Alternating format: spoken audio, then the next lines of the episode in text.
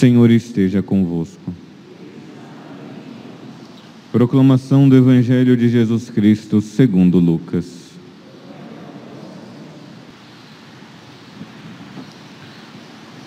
Um dia Jesus estava ensinando, à sua volta estavam sentados fariseus e doutores da lei, vindos de todas as aldeias, da Galiléia, da Judéia e de Jerusalém. E a virtude do Senhor o levava a curar. Uns homens traziam um paralítico num leito e procuravam fazê-lo entrar para apresentá-lo. Mas, não achando por onde introduzi-lo, devido à multidão, subiram ao telhado e por entre os telhados o desceram com um leito, no meio da assembleia diante de Jesus. Vendo-lhes a fé, ele disse: Homem, teus pecados estão perdoados. Os escribas e fariseus começaram a murmurar, dizendo: Quem é este que assim blasfema? Quem pode perdoar os pecados senão Deus? Conhecendo-lhes os pensamentos, Jesus respondeu, dizendo: Por que murmurais em vossos corações? O que é mais fácil dizer? Teus pecados estão perdoados? Ou dizer: Levanta-te e anda? Pois, para que saibais que o Filho do Homem tem na terra poder de perdoar os pecados, disse ao paralítico: Eu te digo, levanta-te, pega o leito e vai para casa. Imediatamente, diante deles, ele se levantou, tomou o leito e foi para casa, louvando a Deus. Todos ficaram fora de si, glorificavam a Deus e, cheios de temor, diziam: Hoje vimos coisas maravilhosas. Palavra da salvação.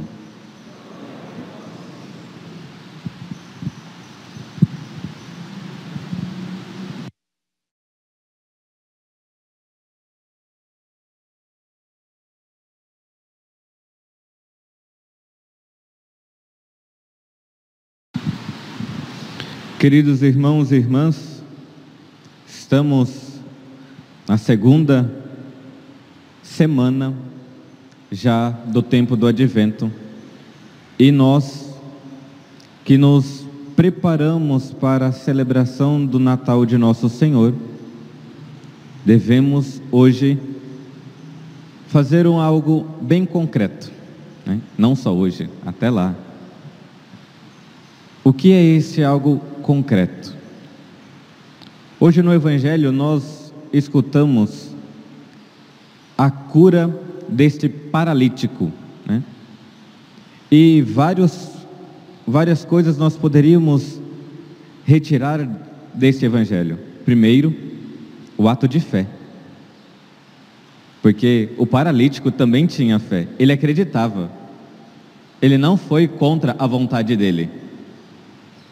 É interessante porque nós vemos sempre o ato daqueles que pegaram um paralítico, e também é um ato de muita caridade, né? Pegar, levar, vai de um lado, vai para o outro, não consegue, vamos destelhar a casa, vamos colocar ele lá dentro.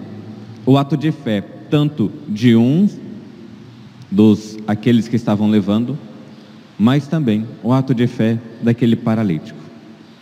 Mas não é muito bem um ato de fé que eu gostaria de meditar brevemente com vocês. Mas aquilo que impede que a graça de Deus haja em nossos corações. No final do evangelho nós escutamos, né? Todos ficaram fora de si, glorificando, glorificavam a Deus e cheios de temor diziam: Hoje vimos coisas maravilhosas. E de fato, existe algumas coisas que nos impedem né, não só o temor, mas nos impede de crescermos no conhecimento de Deus e no amor. Hoje, o paralítico foi curado, mas existe uma paralisia que está assolando cada vez mais os cristãos. A falta de fé? Sim. Mas a paralisia fatal é o pecado. Porque o pecado, ele nos impede de amar. Não o amor a si mesmo, mas o amor a Deus. Observamos muito bem o evangelho de hoje. Aqueles homens pegavam aquele que estava paralisado e pela fé levaram até Jesus. É um ato de amor. E entenda, amor não como sentimento. Amor não é um sentimento, como muitos gostam de dizer. O amor é fazer aquilo necessário para a salvação da pessoa. Não é fazer aquilo que a pessoa quer que se faça. Né? Prove que me ame e faça isso. Não preciso provar para você. Eu te quero muito bem e quero o céu para você. Ainda mais se for, né, como os jovenzinhos gostam de colocar, né, prova que me ama. Tenha relação sexual comigo antes do casamento. Não preciso fazer isso, gente. Prove que me ama. Faça com que eu esteja mais próximo de Deus. O pecado, ele nos paralisa de todas as formas. Por quê? Porque nós vamos, vamos vendo cada vez mais só a nós mesmos. O que aconteceu?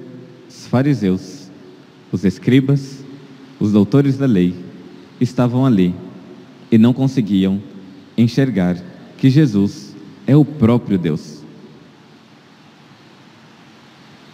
E quando Jesus fala, teus pecados estão perdoados, é um escândalo para aqueles homens. É um escândalo para o mundo as pessoas irem para o confessionário.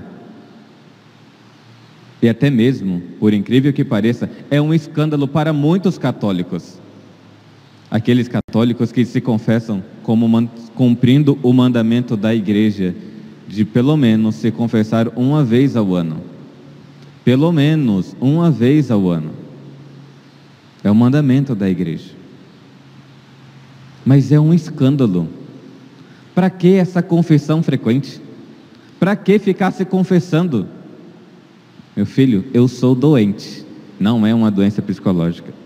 Eu, o meu pecado faz com que eu fique paralisado, que eu não saiba amar por isso, é necessário a confissão. É interessante que esses homens, eles tinham temor, mas não tinham amor. Quem pode perdoar os pecados? Quem é esse que está blasfemando? É só Deus que pode perdoar os pecados? Achou a chave. Né? Jesus é Deus. Ele perdoa os pecados. Padre, mas é por isso que eu me confesso direto com Deus. Soberbo, arrogante. Jesus deixou lá para os seus apóstolos: aquele quem perdoar os pecados serão perdoados, aqueles a quem reter os pecados serão retidos. Para os seus apóstolos, se ele quisesse, ele tinha falado: aqueles que rezarem diretamente para mim, eu vou perdoar os pecados. Por que essa paralisia de ser soberbo, de achar que eu me basto, eu me confesso direto para Deus, eu não preciso de ter doutores, né? doutores entendam aqui os sacerdotes instituídos validamente, ordenados validamente. Fazendo uma comparação, utilizando desta passagem onde este paralítico vai até Jesus, é levado até Jesus e muitas vezes nós não temos a capacidade, nós estamos de fato paralisados e entramos no confessionário paralisados e saímos andando. Com o amor de Deus. Mas fazendo uma breve comparação, existiam ali até Jesus a grande multidão. Hoje nós não temos uma grande multidão impedindo o nosso acesso ao confessionário e a Eucaristia. Mas existe uma grande multidão de pensamentos que não deixam que nós conhecemos a verdade que é o próprio Cristo. Por isso, o doutor, os amigos vão lá, destelham o telhado, tirem um telhado para colocar a pessoa como um véu para que a pessoa conheça a Sagrada Escritura. Tudo isso que eu estou dizendo sobre a confissão está lá na Sagrada Escritura, tá? Se vocês pegarem o Evangelho de São João, está lá. Não é invenção da igreja.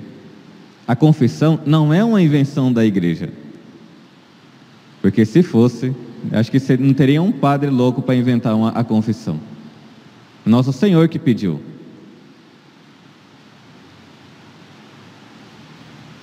Mas devemos chegar no confessionário e até Jesus humildemente. Nós estamos no tempo do advento, um tempo de nos preparar para a vinda de nosso Senhor. E como não é somente no tempo da quaresma que nós fazemos penitência e nos preparamos para confessar, o tempo do advento também é um tempo oportuno para nós fazermos um bom exame de consciência para confessar. Mas nós precisamos saber o que é a confissão e saber como nos preparar para a confissão. Porque a confissão não é um desabafo para o sacerdote. Não é falar, Padre, eu estou sentindo isto eu estou tão magoado com essa pessoa.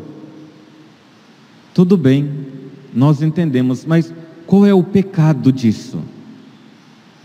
O que você vem se acusando? Qual é a sua paralisia? Isso daí é sentimento. Qual é a sua paralisia? Me diga. Então, eu gostaria de que falar poucas coisas para fazermos muito bem um exame de consciência para o tempo do advento. O exame de consciência, nós paramos e vamos examinar a nossa consciência a partir da luz de Deus, não é a partir da luz do seu sentimento, não é a partir da luz do direito civil, do direito penal, é a luz de Deus. Quem revela o que é o pecado é Deus que revela para nós. E se ele fala que é pecado, a luz dele, que venha a minha inteligência, e agora, eu sabendo que isso dali é pecado, vem a segunda coisa. Porque não basta saber que é pecado, é necessário ter o ato de arrependimento. Ou coisa difícil dentro do confessionário é você fazer com que a pessoa se arrependa de fato dos pecados dela.